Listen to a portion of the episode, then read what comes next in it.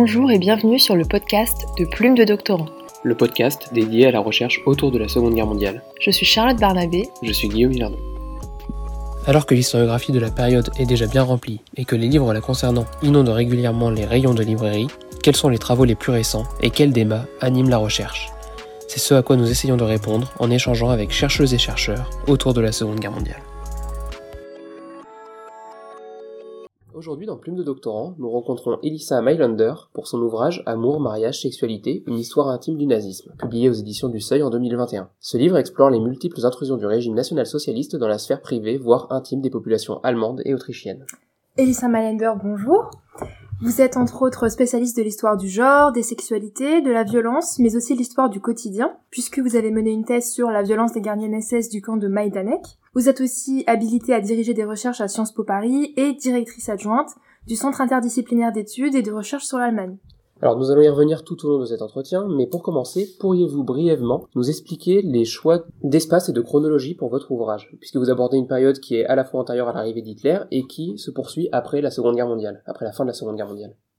Merci beaucoup de m'avoir invité et bonjour euh, à, vous Charlotte et Guillaume et au public qui, nous écoute. Euh, oui, les, mon, mon choix, mes bornes chronologiques sont un peu osées, euh, où en fait je pense, quand on n'y pense pas tellement, mais à première vue, de parler de, en fait, de découper les 1930-1950, ça, euh, ça inscrit euh, le nazisme dans une, dans une durée. Donc ça, euh, ça affiche aussi que le nazisme, il n'y a pas une, une Stunde Null, donc une, une table rase où, où on, en fait, où on revient au zéro, euh, un nouvel comptage. Mais en fait, si on regarde justement les quotidiens, les vies euh, des, des, gens ordinaires, euh, elle s'arrête pas en 1945. Et donc, euh, évidemment, on, euh, on amène des expériences qui qu'on a fait pendant le nazisme dans la nouvelle vie qui est plus pacifiée, qui est qui qui deviendra démocratique, qui s'inscrit dans, dans tout un autre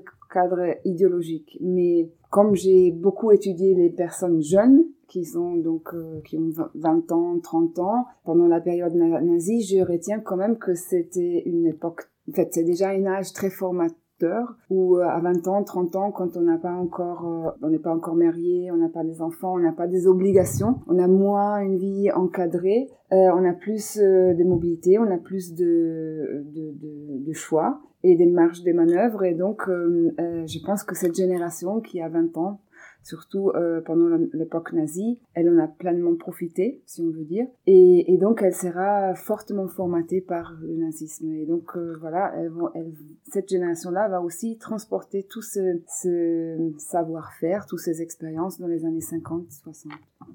Et en effet, de prime abord, la lecture de votre ouvrage peut un peu euh, déconcerter ou surprendre parce que vous vous intéressez aux insiders du, régime national-socialiste et donc vous montrez comment euh, ce régime a pu représenter certaines opportunités pour ces populations élues du régime. D'ailleurs, vous n'employez jamais le terme de régime totalitaire, est-ce que vous pourriez éclairer cela? Oui, en fait, euh, c'est pas que je me j'ai euh, comment dire que je me je m'oppose à Hannah Arendt mais mais je fais une lecture un peu différente. Donc en fait Hannah Arendt elle évidemment son analyse des régimes totalitaires est, est tout à fait euh, pertinente et éclairante. Mais mais Hannah Arendt elle elle regarde rarement les les pratiques sociales. Et euh, et quand elle parle de la société elle a certaines certaines élites ou certaines certains groupes fonctionnaires euh, les militaires. Donc elle a certaines certaines populations en tête, alors que moi je m'intéresse au sens large à la société majoritaire, qui évidemment c'est aussi un fourre-tout, mais euh, je m'intéresse concrètement aux mères, je m'intéresse aux jeunes femmes célibataires qui quittent leur famille pour euh, pour s'engager dans le régime nazi parce qu'elles peuvent euh, parce qu'elles peuvent se former parce qu'elles peuvent aussi s'inscrire dans une dans une logique de carrière euh, euh professionnelle.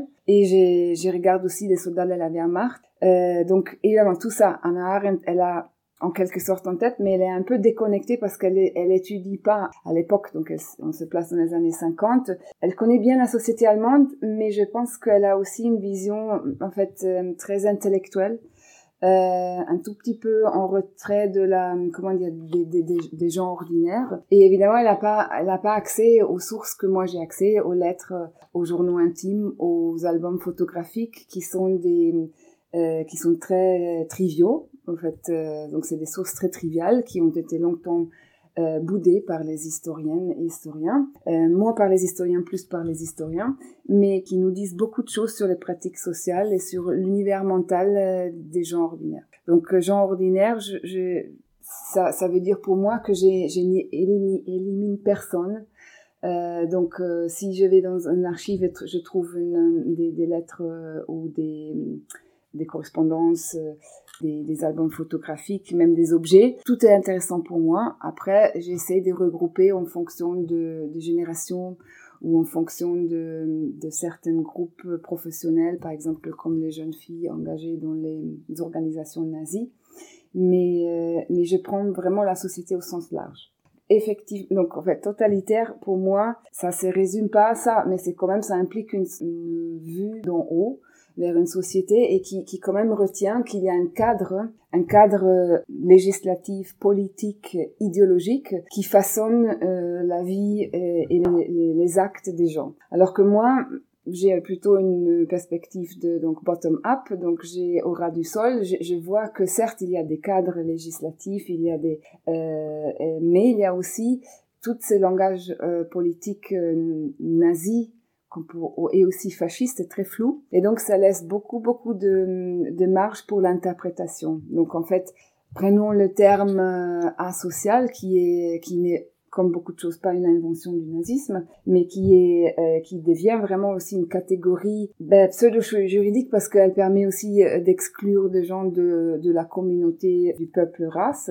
donc euh, et d'envoyer des personnes en prison ou euh, dans des camps de concentration. Et puis, mais évidemment, il y a des gens, euh, donc des fonctionnaires, des, des, des, des, personnes qui travaillent dans l'assistance sociale, qui emploient ces mots pour justement pour qualifier des personnes et pour stigmatiser, voire pour criminaliser des personnes. Donc en fait, là aussi, c'est pas l'État en soi qui octroie ces catégories, mais c'est aussi les gens hum, dans leur fonction qui leur donnent un sens et qui leur donnent une réalité.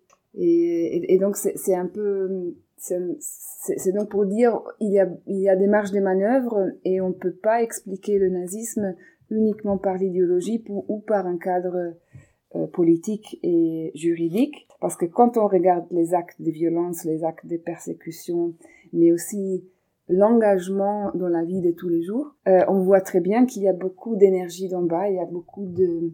Les gens dépassent les, les attentes du régime et les, les gens s'approprient aussi ce nazisme euh, comme quelque chose de très concret qu'ils vont vivre et faire. D'ailleurs, si on peut revenir hein, brièvement sur les archives que vous avez pu consulter, euh, qu'est-ce que cela représente en termes de quantité, ces, courriers, ces, euh, ces, documents privés? Dans quel centre d'archives avez-vous pu les trouver peut-être? Et avez-vous seulement des documents émanant du privé ou avez-vous des documents plus administratifs par exemple? Ben, la quantité, c'est un peu difficile. Euh, disons, je, n'ai pas une archive, une archive euh, sérielle, donc en fait, euh, et comme mon livre est organisé de, de, manière thématique, donc en fait, je recouvre le cadre chronologique 1930-50, et chaque chapitre traite une thématique particulière, la maternité, les divorces, puis les carrières et l'engagement de jeunes femmes, et aussi leur sexualité, donc qui est très décomplexée en quelque sorte les soldats de la Wehrmacht, les films euh, de divertissement, donc, euh, un, donc en fait c'est la culture populaire, et puis dans l'après-guerre donc euh, l'encontre euh, des Allemandes avec l'occupant américain en Bavière, et puis un dernier chapitre sur les couples post-nazis et leur intimité, leur querelle, leurs difficultés sentiment, sentimentales, mais aussi sexuelles. Donc voilà, c'est et il faut dire aussi que je m'inscris dans une historiographie très dense.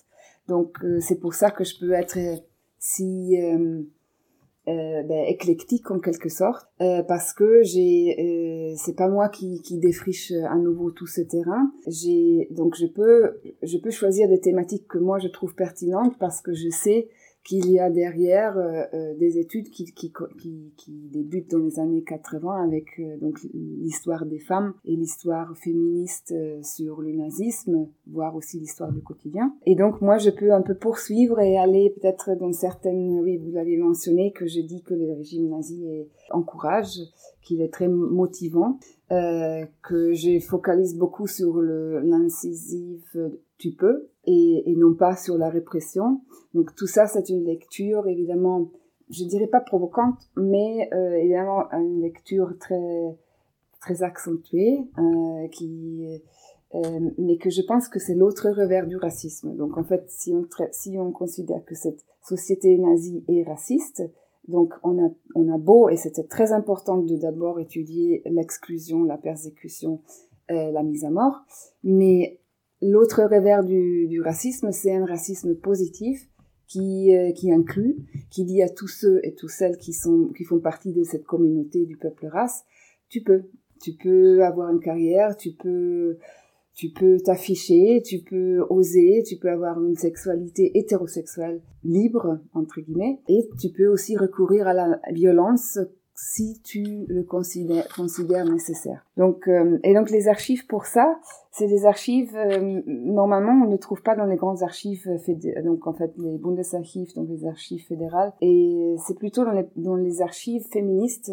qui ont commencé dès les années 80 à à collectionner des, des égo-documents, donc euh, photographies, archives, euh, lettres, journaux intimes, toutes sortes de fonds privés des gens ou des femmes ordinaires. Donc en fait, euh, j'ai beaucoup travaillé avec les archives euh, Sammlung Frauennachlasse à Vienne, qui est une archive peut-être peu connue en France, mais qui, est très riche et qui justement a été fondée dans les années 80 ensemble avec donc la mise en place d'une histoire des femmes à l'université de Vienne par Edith Sauer. Et donc au fur et à mesure, c'était tout d'abord une, archive bricolé, informel, mais aujourd'hui, euh, donc euh, 40 ans après, c'est une archive, euh, une, collection. Donc en fait, officiellement, il, il s'appelle pas archive, mais c'est donc il y a la professeure Christa Hemmel et aussi Ligert qui le gère. C'est une archive euh, tenue d'une manière extrêmement professionnelle euh, qui qui casse tous les critères d'une archive et donc euh, euh, et qui qui a une, un riche répertoire de fonds laissés par des femmes. Donc je suis allée et euh, j'ai commencé à regarder des fonds plus substantiels parce que évidemment euh, il y a des petits fonds qui contiennent trois lettres, etc. Ça m'intéressait pas, donc j'ai choisi les quatre euh, autrichienne que j'ai étudiée dans mon chapitre 3, c'était, je savais que c'était d'abord des femmes qui, qui, qui, qui étaient membres des organisations nazies, donc surtout le service pour le travail du Reich, le Reichsarbeitsdienst, et puis euh, qui, je savais également qu'il y a un, fonds substantiel, donc on parle de quelques centaines de lettres, on parle des albums photographiques qui pour une une de ces femmes euh, contient 1000 photographies. Euh, et donc, en fait, évidemment, j'ai choisi des, des, des, des, cas d'études qui, qui sont un peu plus, plus substantiels.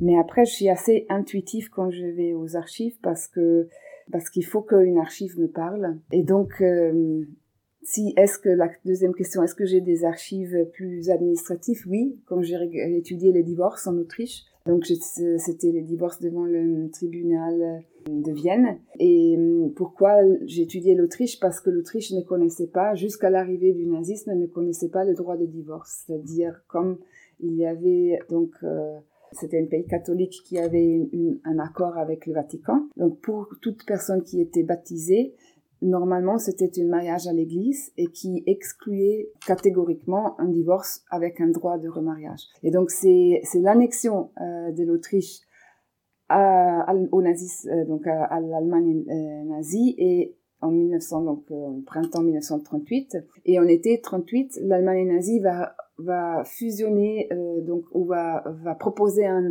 un, droit de divorce euh, pour les deux pays, donc pour l'Autriche annexée et pour le Reich, et, et, ce, qui, ce qui sera très, très intéressant pour toute personne autrichienne qui voulait divorcer. Et donc, euh, euh, j'ai pensé c'est quand même un, quelque chose d'intéressant d'étudier. Et, et, donc, euh, l'avantage aussi, c'est des archives qui, qui sont dans les archives régionales de, de la ville de, de Vienne et qui sont préservés. Donc en fait là il y a une archive sérielle où j'ai fait quelques en fait euh, j'ai choisi quelques cas mais j'ai pas étudié en euh, donc de manière sérielle j'ai fait des échantillons. Et l'autre archive qui est qui est administrative c'est les archives des Américains, donc les forces d'occupation, euh, qui traitent le chapitre, euh, 6 qui, qui porte sur la Bavière dans l'après-guerre. Et là aussi, c'est on évidemment, on a des archives militaires avec un langage particulier, avec aussi toute une, en fait, euh, la forme, c'est pas des éco-documents, c'est des archives, euh, des rapports, c'est des, des, des, documents internes, secrets entre les différentes organismes qui, qui, qui sont en place. Et donc là, il faut faire une analyse de discours qui est très différente d'une analyse de discours ben, d'une lettre.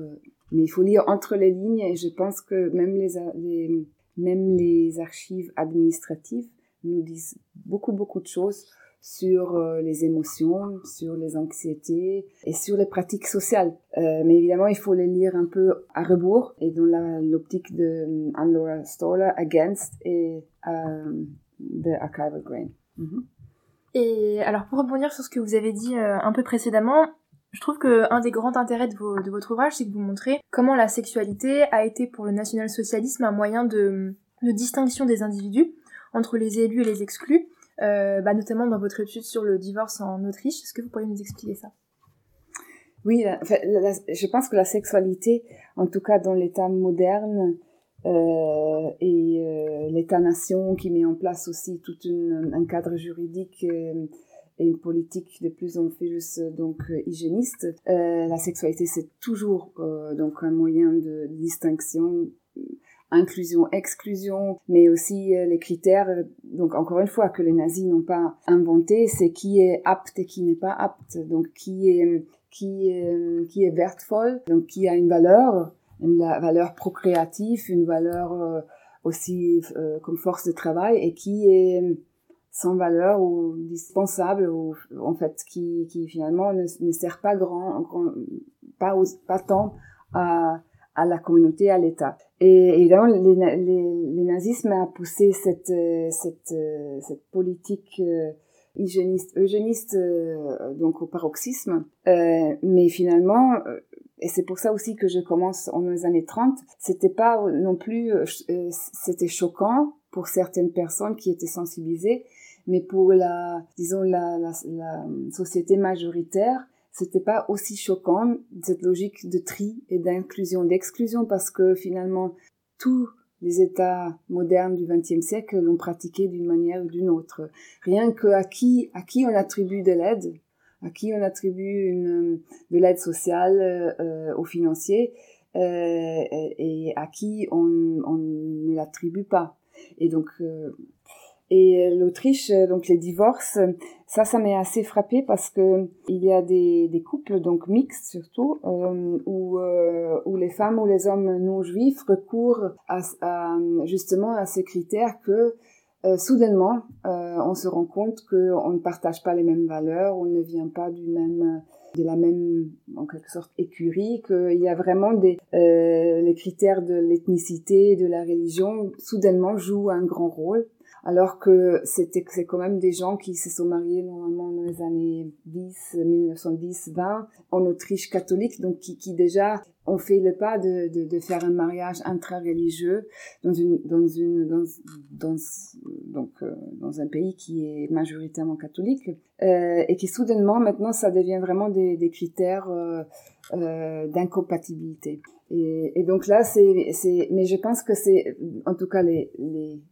cas que j'ai étudiés, c'est très souvent, c'est, une, évidemment un argument qui, a une portée juridique à partir de l'été 1938 euh, en Autriche et qui, qui permet de divorcer. Après, en conclure que ces personnes sont euh, profondément antisémites, ça, je pense que c'est pas possible. Mais on peut quand même dire que afficher devant un tribunal euh, que voilà que être, être, entre guillemets arien présuppose certaines certaines valeurs ou certaines certaines qualités. C'est quand même une forme de voilà de, vraiment hum, mettre en acte une, une, théorie raciste. Et alors justement, vous venez de dire que donc ce le, le régime s'immisce jusqu'au sein des foyers, dans la vie quotidienne de ces personnes, euh, jusque, bah, vous l'expliquez par exemple dans les comportements du quotidien, dans le choix des meubles, euh, mais aussi sur des engagements politiques plus profonds. Euh, diriez-vous qu'il y a une spécificité de cette vie intime, de cette vie privée, de cette vie intime, on pourrait dire, sous le nazisme? Si oui, quelle est-elle? Ou est-ce qu'elle continue finalement aussi des comportements qui étaient déjà ancrés auparavant? Oui, c'est une question, c'est difficile parce que euh, évidemment, on, on, on, aime bien voir la République de Weimar comme cette, euh, havre de modernité, de renouveau, de euh, progressiste, des critiques, de des combats très sincères et très très accrus euh, pour les les droits des femmes, pour la décriminalisation, décriminalisation de l'homosexualité, pour etc. Donc c'est vrai, mais encore une fois, ça touche une, un fragment de la société et je pense qu'on a tort de voir en Weimar seulement cette, euh, cette société, hum, cette, euh, cette société progressive. Parce que une grande partie, c'est aussi un, une, une, société qui, qui se tourne plutôt vers l'arrière, qui n'est pas content de, de, de, la situation donc euh, euh politique, qui déteste la, la, démocratie et la République et qui euh, qui aussi qui n'est pas du tout content avec euh, avec euh, donc la fin de la Première Guerre mondiale et, et, et donc le, traité d'épée qu'on qu'on juge comme honteux et humiliant. Donc en fait c'est vraiment J'aime beaucoup le livre de Christopher Isherwood, euh, euh, Goodbye to Berlin. Donc, euh, et là, on, focalise aussi, on, voit les cabarets, on voit toute cette société qui qui est très, qui a la soif de s'amuser, qui pense pas au lendemain, qui est sexuellement très li libre. On touche au, aux questions de la sexualité prémaritale, extramaritale, euh, d'un avortement, etc., etc. Mais il faut pas oublier que la logeuse, par exemple, elle est très très conservatrice. Donc elle, c'est une femme euh, une femme bourgeoise, une veuve qui a qui, qui a qui a un très très beau, bel appartement, grand appartement, donc euh, à, proche du euh, Platz, mais qui qui qui doit louer euh, des chambres pour pour sur, pour survivre, qui, qui pense toujours un peu au Kaiserreich glorieux, euh, donc c'est, c'est plutôt sa référence, c'est la monarchie, et qui vit avec euh, une, en fait, tous ces, ces pensionnaires sont des, des personnes très, très variées aussi politiquement, parce qu'il y a des gens aussi pro-nazis parmi les, personnes qui louent une chambre. Et cette logeuse, elle est plutôt, euh, voilà, elle, elle tolère tout ça, elle, elle n'a pas une vision euh, moraliste, mais politiquement, c'est très clair qu'elle est conservatrice, monarchiste et aussi euh, plus, plus, de plus en plus pro-nazi. Euh, donc en fait, c'est ça. Et si on se situe donc euh, dans ce milieu-là, qui est quand même assez euh, représentatif, alors on, doit dire oui, il y a des, spécificités nazies de faire. Dans une première temps, je dirais dans les années fin des années 20, les nazis entre guillemets on, on, les nazis sont, en tout cas dans l'espace public, c'est les SA, c'est les, hommes en uniforme qui sont des paramilitaires qui, qui, qui, qui, qui engagent des combats euh, avec les communistes.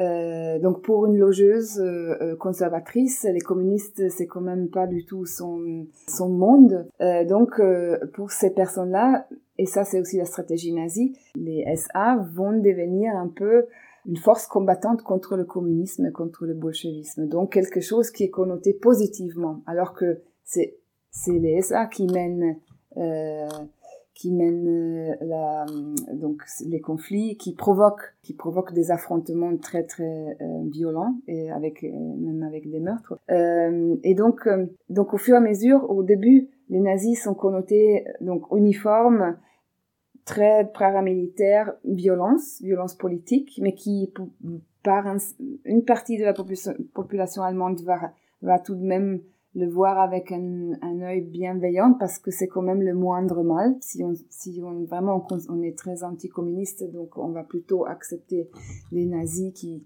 qui amènent, en fait, les SA qui amènent entre guillemets de l'ordre. Et puis une fois adhéré au pouvoir, je pense que le nazisme sans bourgeoise, même si le nazisme se pense toujours comme un comme un mouvement anti-bourgeois et dont sur le plan de la politique sexuelle se l'est en partie, mais quand même on veut on veut quand même euh, comment dire intégrer une majorité de la de la société et donc on voit dans les années 33 jusqu'à 38 c'est plutôt pour les personnes qui vivent en Allemagne, ça sera une, société plus ou moins pacifiée. Euh, donc, certes, il y a des arrestations, il y a d'abord euh, donc il y a des déportations dans les camps, il y a la violence, mais ça concerne un fragment de la société. Et encore une fois, pour quelqu'un qui est très très anticommuniste, antisocialiste, euh, pour une personne comme ça, ça va peut-être pas être justifié, mais ça sert à une certaine logique en fait c'est acceptable jusqu'à un certain degré. Et, donc, euh, mais ça, c'est des violences qui se passent plus dans l'espace public, mais qui sont amenées dans les camps de concentration. Donc, personne ne les voit, n'est censé les voir. Et dans l'espace public, on a plutôt une société qui porte de plus en plus des uniformes parce qu'il y a de plus en plus d'organisations féminines, masculines, euh, nazies, qui, euh, qui, qui se portent bien, qui, qui, euh, qui fait les ménages, fait, qui fait les ménages dans les rues, euh, qui fait les, les tris aussi euh, dans la société, qui exclut beaucoup beaucoup de gens euh, et qui se veut comme qui se veut quelque chose comme positif et comme en fait qui qui, qui c'est vraiment une, une, société orientée vers le futur et je pense que dans les années 35 36 il y a peu de gens qui ont qui pensent qu'il y aura une guerre. Euh, euh, donc c'est en fait il y avait il y a quelques années une exposition au musée de la ville de,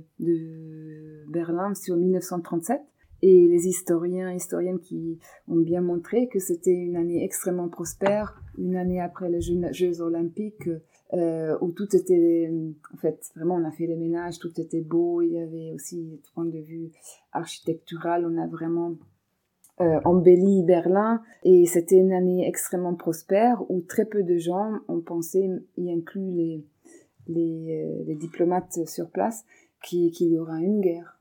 Donc c'était plutôt le, le, visage pacifique ou pacifié plutôt euh, du nazisme qui était très attractif.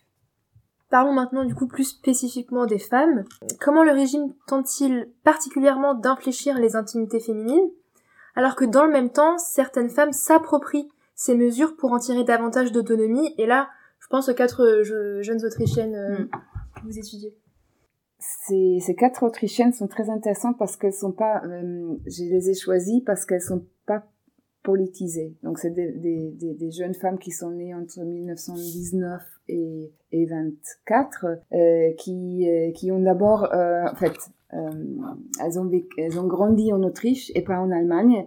Euh, elles n'ont pas été euh, confrontées dès, dès, 1933 à, des, à tous ces euh, cette nazification de la de l'espace public, euh, le port des uniformes, la création des organisations nazies pour la jeunesse, etc.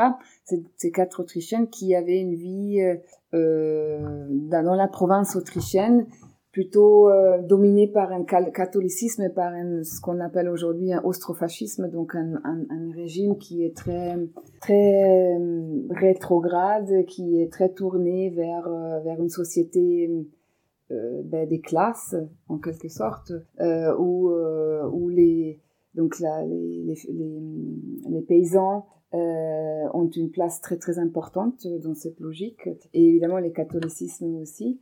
Et où, on va vraiment mettre euh, en avant l'ethnicité, la religion, euh, la culture autrichienne comme, comme un démarqueur vis-à-vis euh, entre les étrangers ou des, des, populations qui sont pas catholiques qui sont soit juifs ou, ou slaves, etc.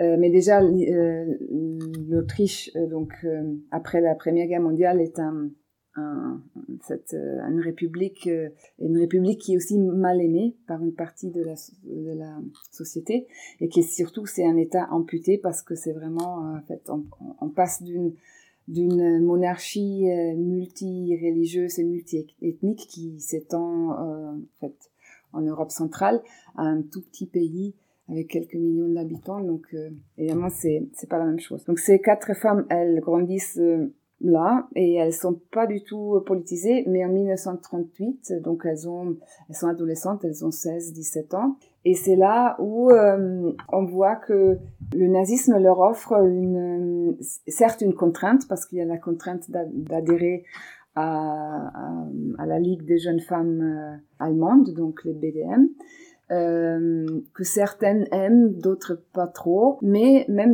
euh, c'est très intéressant parce qu'il y a une qui aime pas trop euh, cette euh, cette obligation, mais elle découvre que cette la Ligue des jeunes femmes allemandes lui permet de faire du sport. Et comme elle est une passionnée du sport, elle va saisir cette opportunité pour justement devenir de plus en plus bon c'est pas une sportive professionnelle mais quand même elle a une, elle, a, elle, pratique le sport à un degré très très poussé et, euh, et, donc elle peut faire plusieurs formations. Donc elle, dans sa logique, elle a l'impression qu'elle adhère pas trop à, l'idéologie nazie euh, de la Ligue des jeunes femmes allemandes, mais évidemment, si elle passe quelques semaines en Allemagne, donc au Reich, euh, dans un euh, dans un entraînement sportif qui est très politisé, euh, évidemment, le, régime nazi l'attrape par là et elle elle est elle devient très formatée par, euh, par ce, régime. Donc c'est intéressant parce que cette actrice, ou la, plupart des, quatre femmes, sauf une,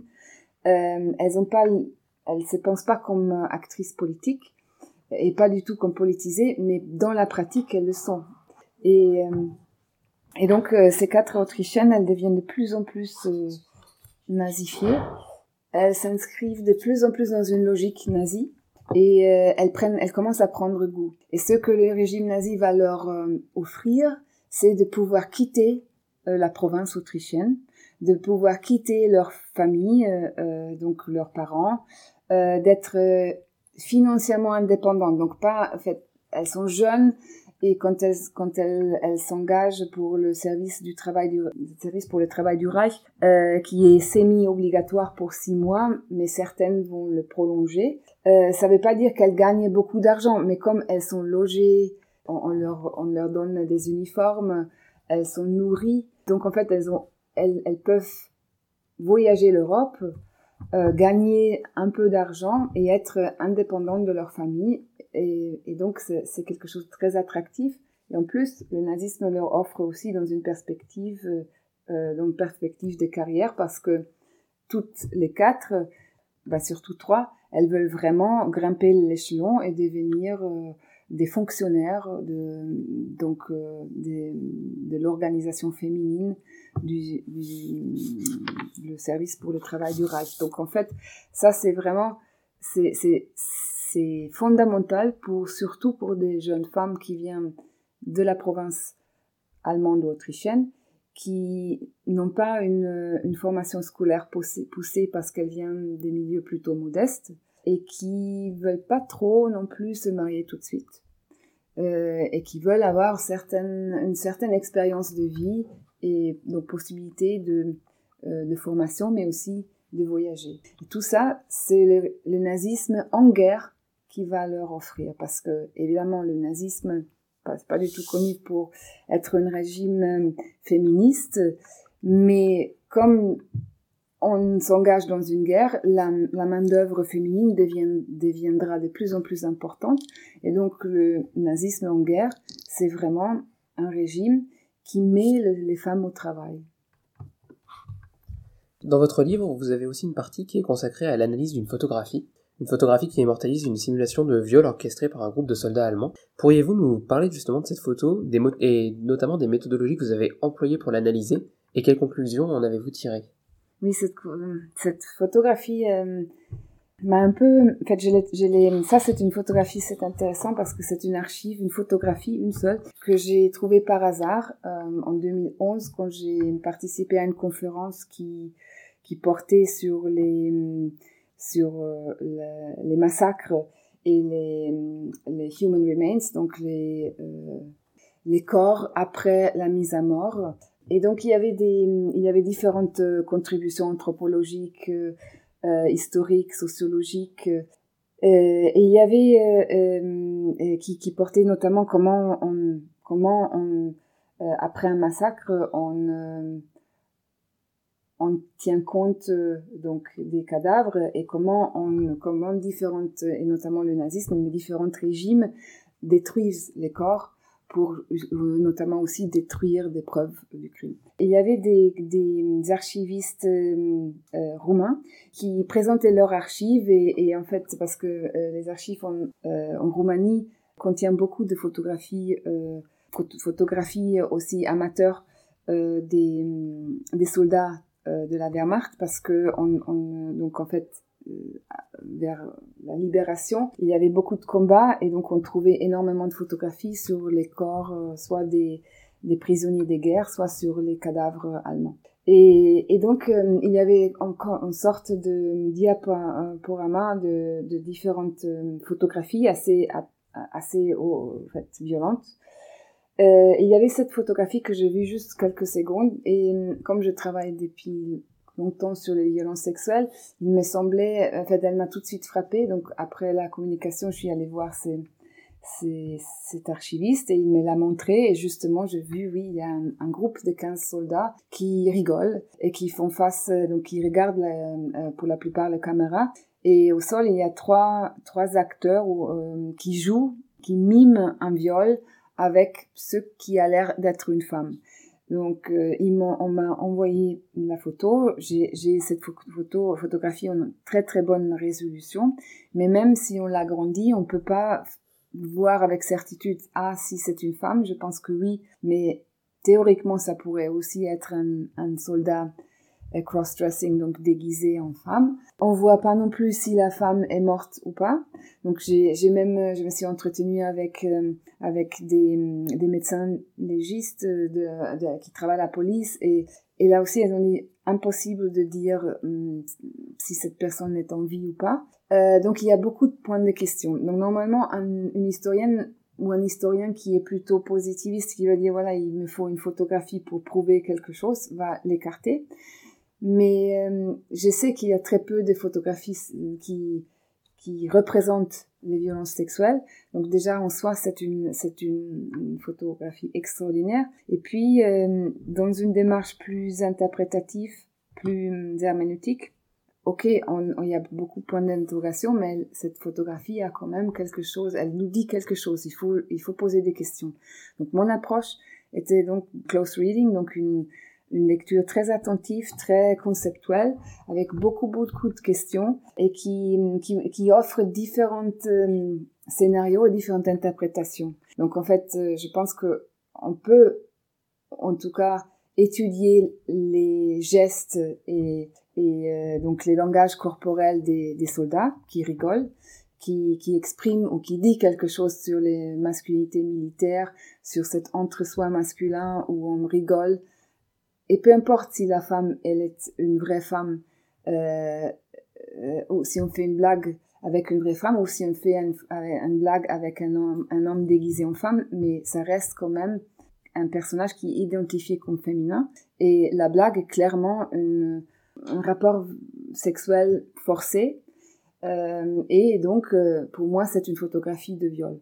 Et, donc, on peut étudier les, les, les, soldats. On peut étudier aussi, euh, évidemment, l'agencivité de la femme, qui est ce qui est très difficile parce qu'on sait rien sur elle, alors que sur les soldats de la Wehrmacht, je, je, je, peux quand même, en étudiant les uniformes, l'arrière-plan, je peux dire certaines choses sur, c'est très possiblement en Europe de l'Est, euh, c'est euh, c'est l'armée de terre. Euh, donc il y a certaines choses qu'on peut dire. Alors sur la femme, on sait rien du tout. On ne sait pas pourquoi elle est avec ses soldats. Si c'est une femme qui peut-être a entretenu une relation sexuelle, amoureuse, troc sexuelle avec un soldat.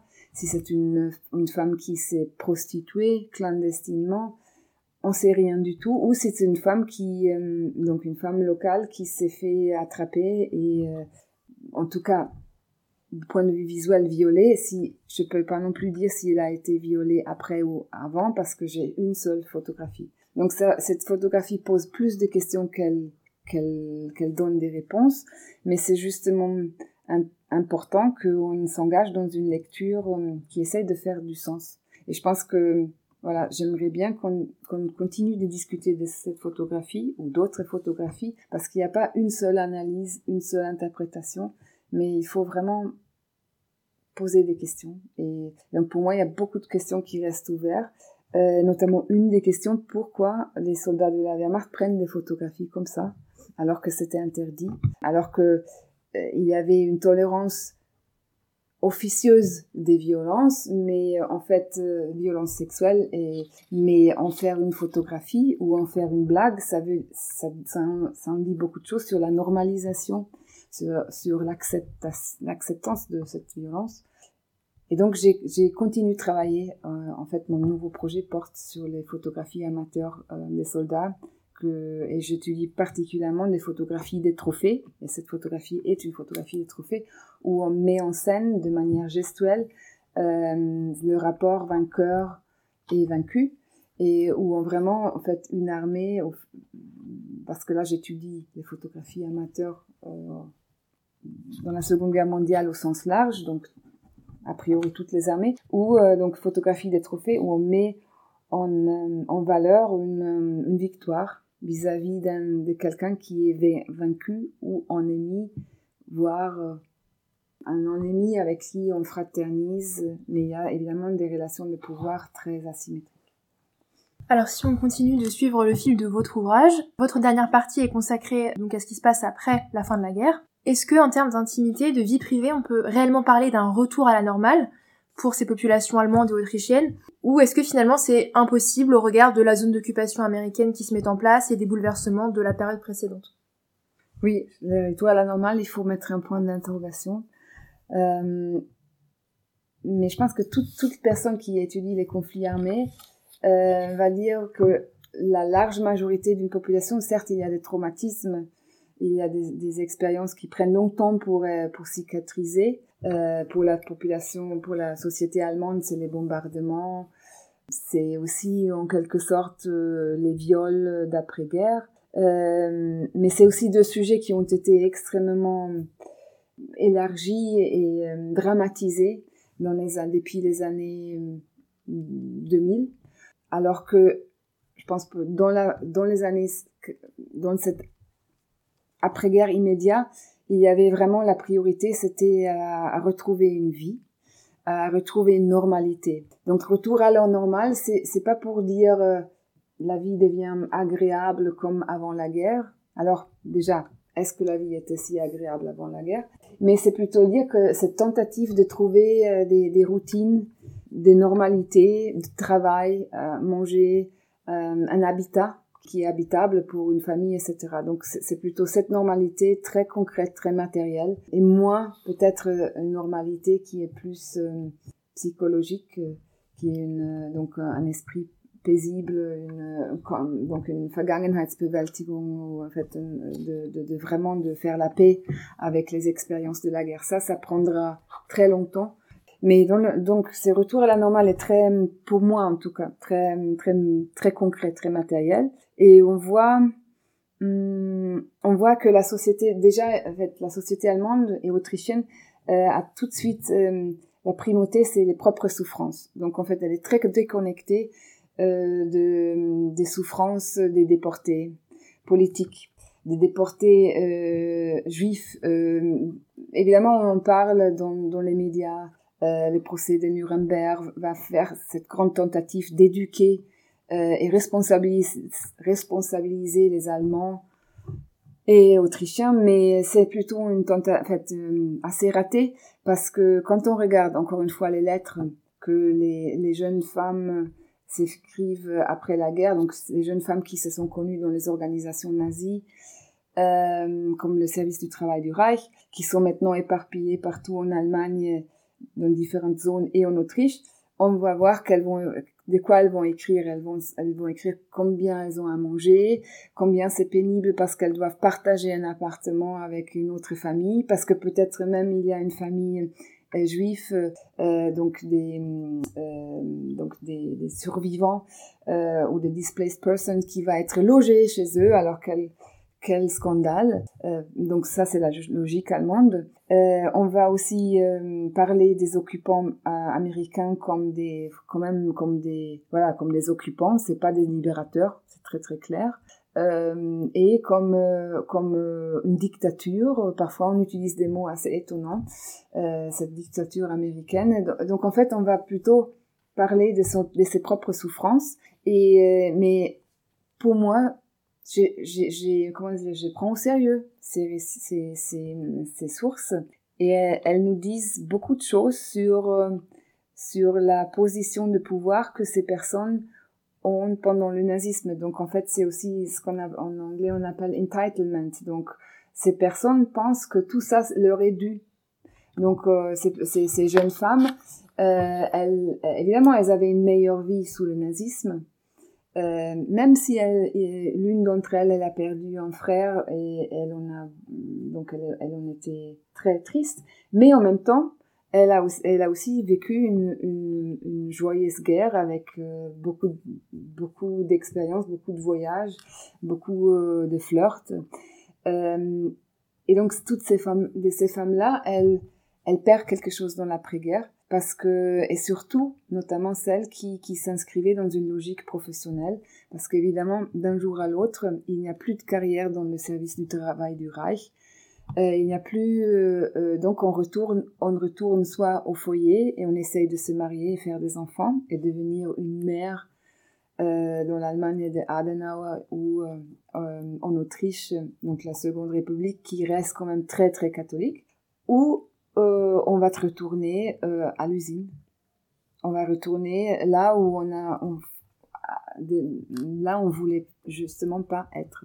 Et donc euh, ces femmes-là, elles vont plutôt avoir ce sentiment d'avoir perdu quelque chose et, elles vont s'adapter au fur et à mesure à cette nouvelle réalité. Euh, donc économiquement, les femmes qui se marient s'en sortent mieux euh, et, euh, et, quand j'y regarde leur, leur album photographique et aussi leurs lettres et correspondances, c'est intéressant parce que sous le nazisme, elles étaient assez, elles, menaient un discours assez indépendant. Je, je dirais pas émancipé parce que euh, c'est des femmes émancipées par la pratique, mais pas euh, comme une posture euh, politique. mais après, dans les années 50, elles vont devenir des braves mères de famille et, justement, c'est vraiment se conformer aux prérequis de, de l'Allemagne Adenauer ou de l'Autriche euh, donc euh, catholique. Et euh, justement, donc si cette fois-ci on va un tout petit peu au-delà de votre fin de 1950, pour ces justement pour ces populations qui ont vécu finalement peut-être le régime nazi comme une période peut-être presque positive, avec une participation au moins passive à ce régime, euh, quelle mémoire y a-t-il de cette expérience et de, et de cette période? Si vous avez pu le voir en tout cas.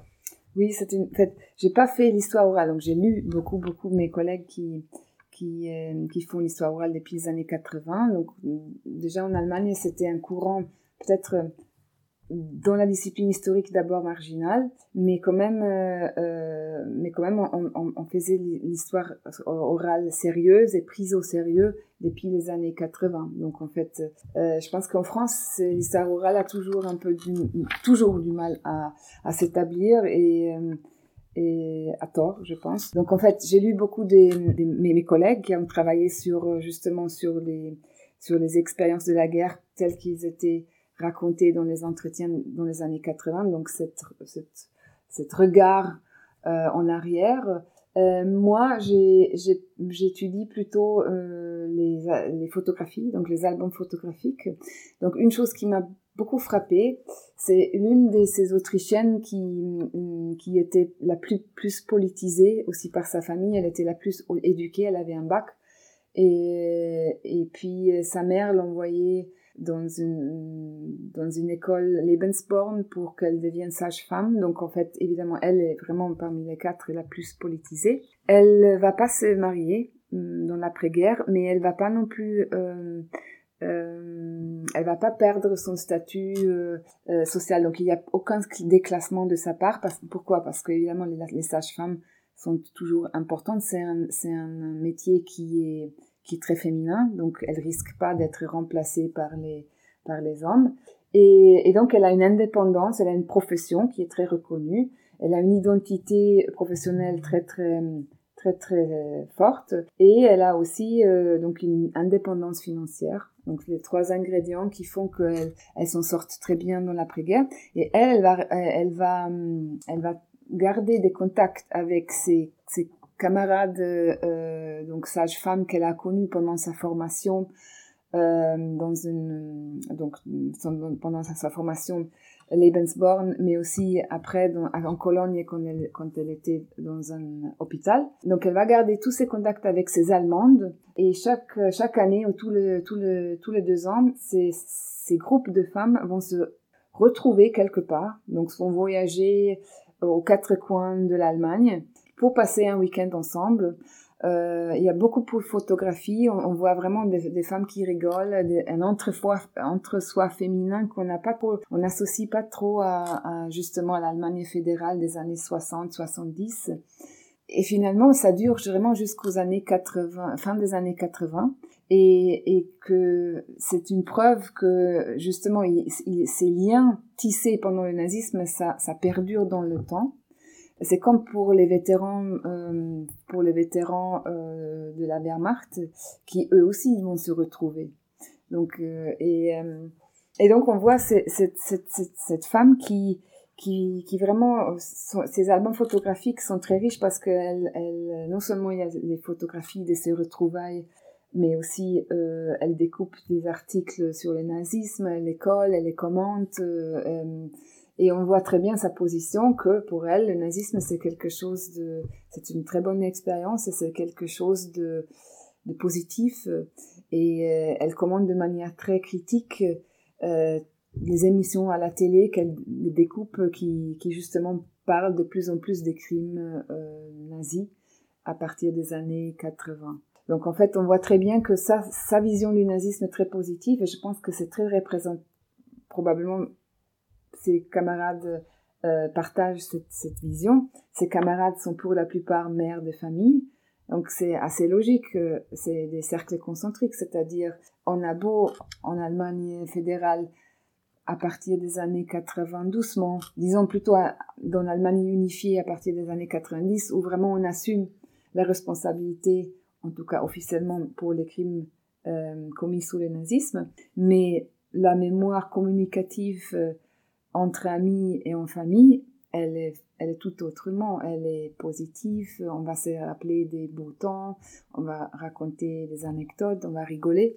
Et là où cette mémoire continue de nous rayonner et de nous impacter, c'est que ces femmes et aussi les soldats de la Wehrmacht, ils ont laissé des, grosses archives, donc des, albums photographiques qui sont pour la plupart très joyeux, très drôles, il y a des, photographies des violences, mais très souvent il y a de, la violence là où on la voit pas. Donc en fait, euh, et ces archives-là sont euh, sont importantes de, vraiment les traiter comme archives visuelles et politiques parce que elles, les, les troisième, quatrième, cinquième génération, elles vont hériter de ces photographies.